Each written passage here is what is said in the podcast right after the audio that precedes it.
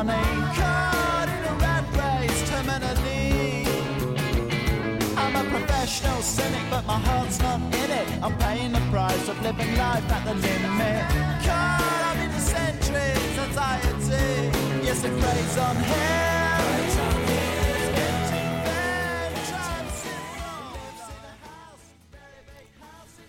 家好，这里是漫然 FM，欢迎收听这一期节目。这是英伦摇滚编年史上的特别节目。上一期我们刚结束了两千年的介绍，但是我们先别忙着告别两千年，跨一次千年真的不是那么容易的，要等一千年才能跨一次呢。下次跨千年，那地球上都不一定有人类了。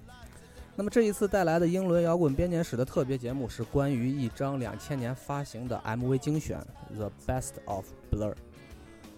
嗯，如果你听过之前的系列节目，你应该知道 Blur 是我最喜欢的乐队，所以我就愿意做一期这样的节目。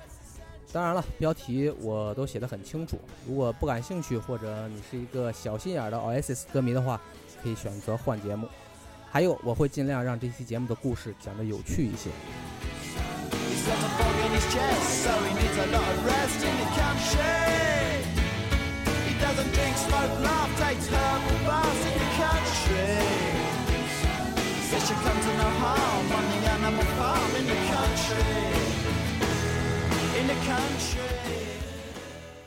Okay, and、so the story begins。那么故事的开始呢，是在1988年的圣诞假期之前，一个刚组建的乐队正在排练，同时也在为新的贝斯手试音。当贝斯开始即兴弹奏之后呢，吉他手也跟着走起了和弦，鼓手也跟进了节奏。这个时候，主唱突然一边跳一边唱到 “She is so high”，这就是 Blur 第一次排练时候的场景。这次排练的成果，除了那首叫《She Is So High》的单曲之外呢，确立了这个新乐队的最终人选。乐队的贝斯手回忆这次排练的时候这样说：“我当时觉得我一定要加入这个乐队，我知道这是世界上最好的乐队。”不知道有没有听众听了我上面这样的知音体描述，心里有点反胃。如果你真的觉得反胃呢，那我只能抱歉了。其实上面这一段我也是网上看到的。可以肯定的是，大体上的情况确实是我上面说的那样，而且这个乐队最初的名字叫西摩，是从一本赛林格的书中获得的灵感。当签约了唱片公司之后，他们被要求改名，于是就变成了现在的 Blur。那对于 Blur 的中文翻译其实也蛮有意思的。傻逼的唱片公司在引进 Blur 唱片的时候，喜欢把乐队的名字翻译成布勒合唱团，而且据说这是他妈逼香港和台湾那边的习惯。按照我自己的习惯呢，我更愿意把乐队的名字翻译成污点。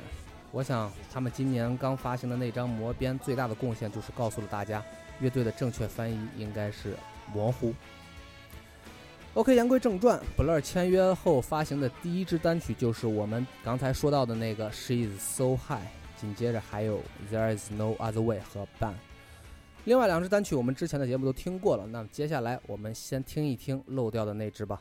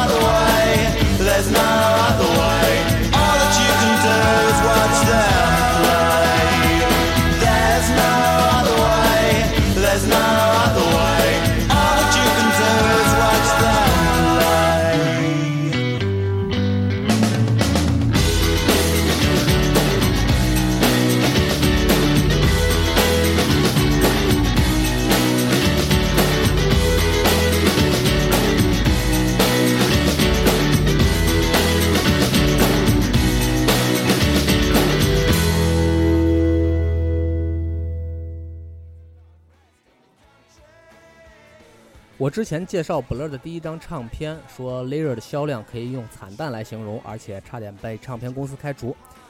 但有的资料显示，其实这张唱片销量还是不错的，而且口碑也不错。只是媒体更愿意相信这四个人只是被包装出来的商业偶像罢了。是不是可以用帅到没朋友来形容一下？不过这张唱片的发行算是 Blur 乐队噩梦的开始。由于经纪人的原因，Blur 的账户是负债累累，而且他们在美国的巡演也并不顺利。全世界都在 grunge，全宇宙都是 Nirvana，没有人屌一个从英国来的没什么名气的小乐队。但也完全不是坏事儿，因为正是如此，他们脑子里萌发了英式的念头，要写他妈的英国歌。其实这个想法的成果，在他们去美国巡演之前就有体现，为收录在他们任何一张正式录音室唱片中的第四首单曲《Pop Scene》，其实就已经有这样的苗头了。只不过这首单曲的销量成绩和他们在美国的巡演一样糟糕。我们现在就来听一下这首歌吧。这首歌同样被收录在了两千年发行的 MV 精选 DVD 中。嗯，同名的那个精选 CD 并没有这首歌。关于这首歌呢，嗯，我还可以再多说两句，就是你真的可以找这首歌的 MV 来看一看，因为 MV 那个状态有点像 Blur 早期的现场台风。根据我找到的资料显示，达蒙崇尚19世纪30年代法国戏剧家安东尼·阿尔托提出的残酷戏剧学说。此学说提倡以强烈的舞台效果刺激观众，造成视听和思维上的紧张。也就是说，早期达蒙在舞台上的表演简直就是一个神经病。在网上，很多人叫达蒙“猴子”，不知道是不是跟他那个时候的台风有关。好了，我们来听一下这个同样很神经质的 Pop Sense 吧。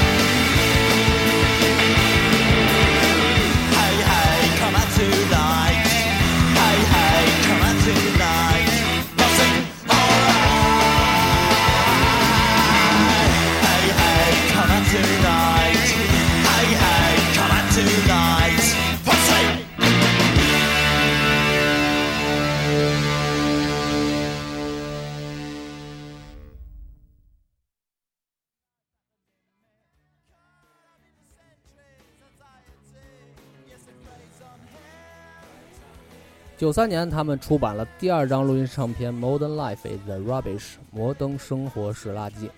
同时，这张唱片诞生了一些悦耳但是还称不上热门的单曲，包括那个副歌基本没有歌词，一直在那儿啦啦啦的《For Tomorrow》。如果你愿意，除了听歌之外，再看一看《For Tomorrow》的 MV 的话，只要你不是瞎子，应该就能看到那个时候 Blur 在外形上的改变。刚出道的时候，达蒙的蘑菇头造型更像是土里土气的钉鞋派，而在《For Tomorrow》的 MV 中，他穿上了西服和马丁靴，更像是一种复古英伦的木的范儿。而且这个 MV 是黑白的，我确信他们的 MV 是在向英国六十年代的木的文化致敬。不过呢，这期节目这首歌我们就不听了吧，以前的节目播放过。我们来听一下同样选自《Modern Life Is the Rubbish》的另外一首歌《Chemical World》。这首歌的创作动机其实是唱片公司为了吸引美国的听众让 Blur 做的。这首歌的 MV 给我感觉还是蛮安静的，但是为了吸引观众吧，或者说是表现欲望强烈，学表演出身的达蒙依旧在镜头前卖力的表现着。OK，我们就来听一下这首歌。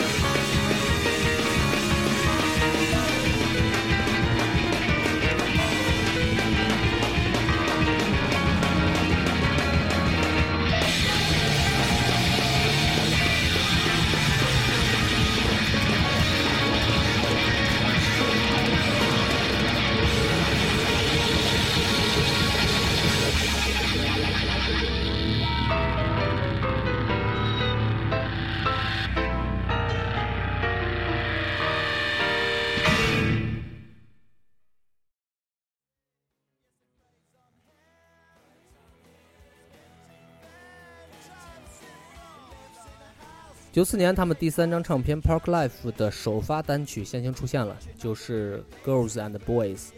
这首歌有着一个在我看来杂乱无章的 MV，但是不妨碍这首歌在英国取得的好成绩。这首歌最好的成绩在 UK 单曲榜的第五名，同时这也是乐队自诞生以来取得的最好成绩。就像我之前节目介绍过的，顺单曲大好形势而推出的《Park Life》是不二登顶的时刻。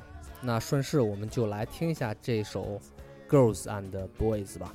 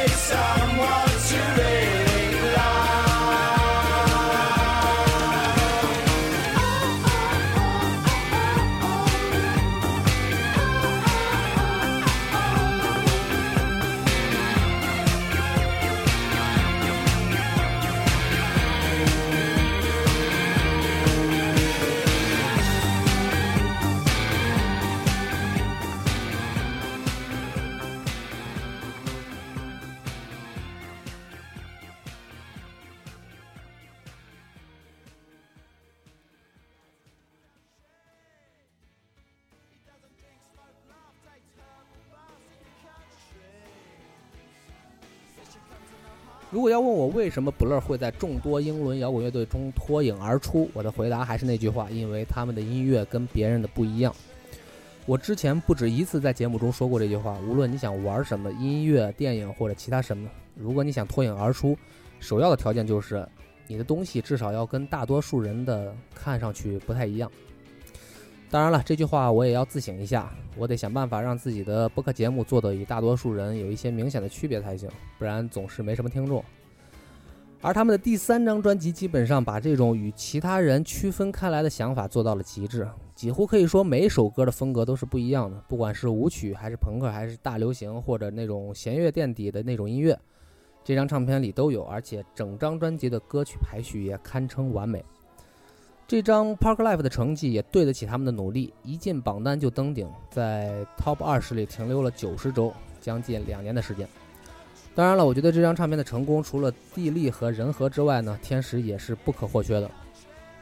还记得我之前做过一期关于涅槃乐队九一年唱片《Nevermind》的节目吗？就是那期别介意，那瞎逼逼，这里是涅槃。我在节目里说过这样一句话：这张唱片让 grunge 达到了一个巅峰，带动独立摇滚浮上了主流台面，让独立摇滚变成了可以赚钱的类型音乐。从这一点上来说，《Nevermind》确实改变了摇滚乐的进程。一九九四年的时候，当全世界还在被 grunge 狂潮席卷的时候，这股狂潮的领军人物选择以一种极端的方式结束了自己的生命。如果说他的死结束了一个摇滚时代还略显夸张的话，那么我想他的死给了大洋彼岸的英国 Britpop 运动爆发的时机。恐怕这样说是毫无疑问的了吧？为什么说 Blur 的成功除了地利和人和之外，还有天时的作用？我想通过上面这句话，已经不用再多做解释了吧？当然了，上面这些话呢，都是我个人的想法，还是听歌吧。同样选自《Park Life》这张唱片，有着一个非常文艺范儿 MV 的歌曲《To the End》，模仿了电影去年在马德里昂巴德。我是觉得里面的女主角都是蛮漂亮的，感兴趣的可以找来看一看。这首歌以前的节目也听过，我们来换一个版本。九五年的时候，Blur 和法国的一个相送歌者合作的版本，这首歌只在法国地区发行过单曲。还有日本版的《The Great Escape》，最后这首歌也作为附加曲目收录其中。我们就来听一下吧，法语版的《To the End》。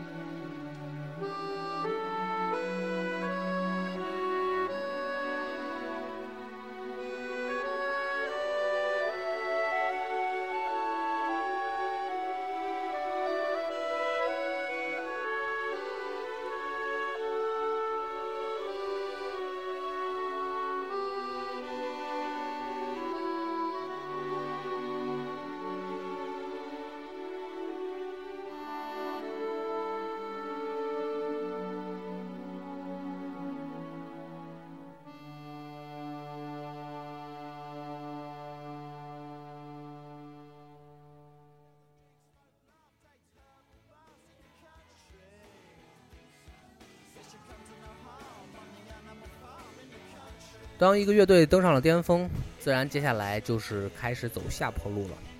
当然了，我说的走下坡路是指乐队的唱片销量情况。其实任何艺人都是这样，无论你是演戏的还是唱歌的，辉煌也就是那一瞬间的事情。虽然你们一直听到的这个电乐在那场非常著名的单曲大战中取得了胜利，但第四张唱片《The Great Escape》的整体销量风头完全被 Oasis 盖住。这也是 Blur 所谓的 Britpop 三部曲的最后一张唱片。从音乐上来说，其实完全可以看出来他们不断在成熟和成长。伴随这张唱片的几支单曲 MV，嗯，都还是蛮有意思的。特别是我们下面将要听到的这首歌的 MV，模仿了电影《发条城》，虽然没有电影里演的那么狂乱，但还是给人一种很神经质的感觉。有兴趣的找来看看吧。那么，我们先来听一下这首歌。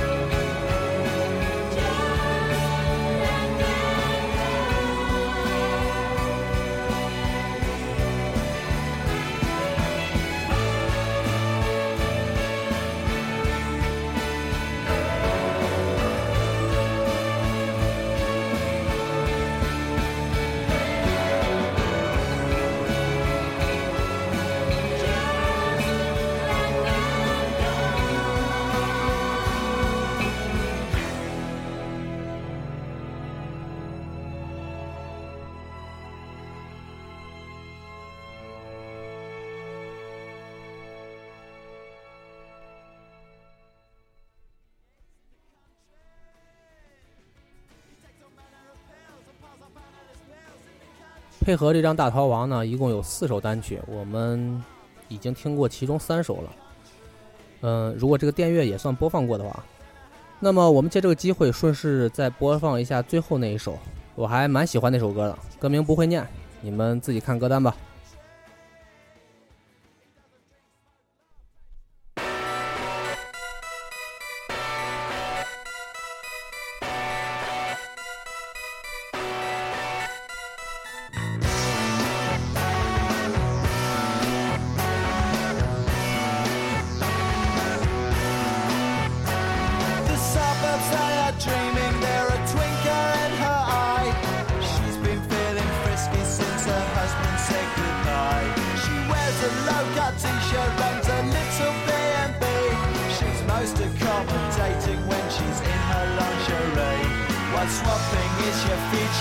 You know that it would suit you.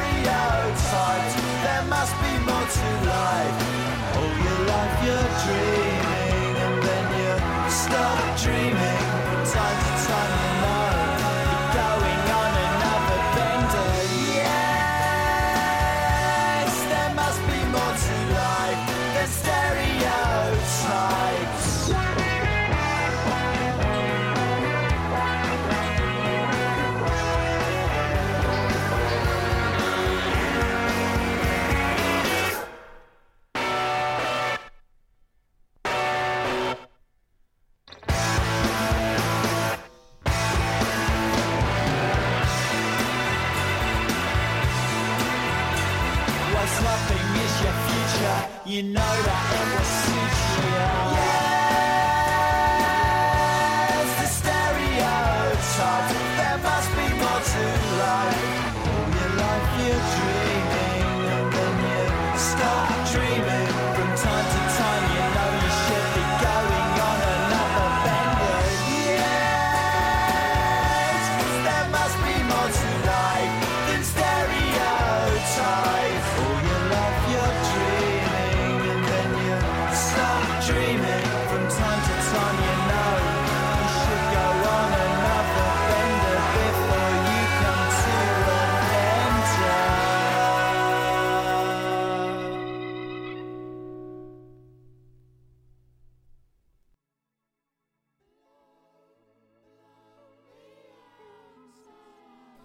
九六年的时候，乐队开始为下一张录音唱片做准备，期间乐队传出要解散的传闻，而且之前他们与 Oasis 大战的后遗症也没有消散。达摩承受的压力也越来越大，于是，在冰岛休息了一段时间。这段时间，达摩应该算是蛮舒服的。于是，那张同名唱片的部分歌曲，他们选择在冰岛录制。你是不是也终于明白本乐那张唱片中那张烟雾弥漫、看不到人的照片是在哪儿拍的了吧？说到这里，说点题外话。我虽然支持文化产品数字化，因为在时代改变，毕竟很多人可能更愿意选择购买占地面积更小、更容易存放也更容易使用的东西。但是我觉得实体产品也不要断掉吧。你拿到一张实体唱片，翻看里面印刷的彩页，会觉得这整体上是一件艺术品，而不是现在网上看到唱片只有封面的样子而已。里面的印刷、文字的排版，甚至纸质的使用。都看不到，low 了很多。OK，说了这么多，我们来听一下 Blur 同名唱片里的一首歌，同样也是配合这张唱片发行过的单曲。MV 拍的也蛮有意思的，好像讲了一个劫匪团伙逃亡的故事。歌的名字叫 M.O.R。嗯，网上说这个 M.O.R 的意思是 Middle of the Road，我不知道这跟劫匪逃亡有什么关系，不过没关系，我们还是来听歌吧。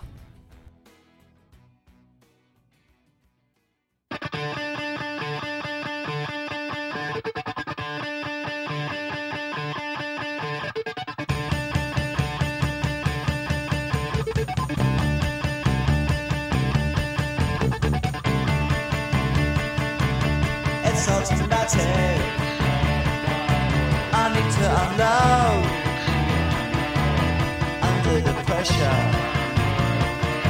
Got middle of the road touchdown.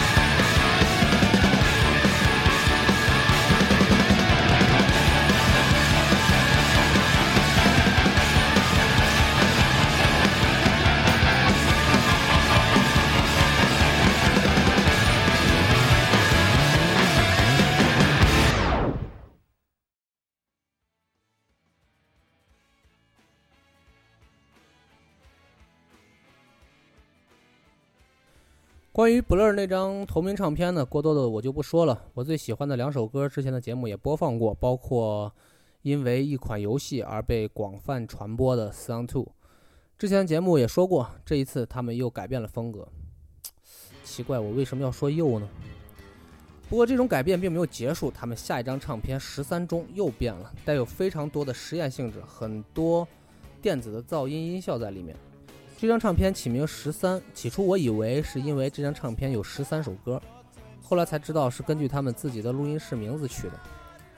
都说十三这个数字在西方是一个不祥的数字，嗯，不知道为什么他们还在使用。其实，在中国，十三这个字呢，你你们也懂的。而且唱片封面上那个十三还故意写的跟 B 一样，估计也是因为和乐队名称的首字母相匹配吧。好了，说了这么多，这期节目也就接近尾声了。最后一首歌之前呢，让我啰嗦一下关于这个节目的其他。首先是收听方式，你可以在荔枝 FM、喜马拉雅、网易云音乐、百度乐播以及苹果的 Podcast 上找到我的全部节目，这些都是可以下载到你的移动设备上收听的。至于歌单呢，你可以关注节目的新浪微博或者微信公众账号上看到，我会在上面更新节目的相关信息和这期节目的歌单。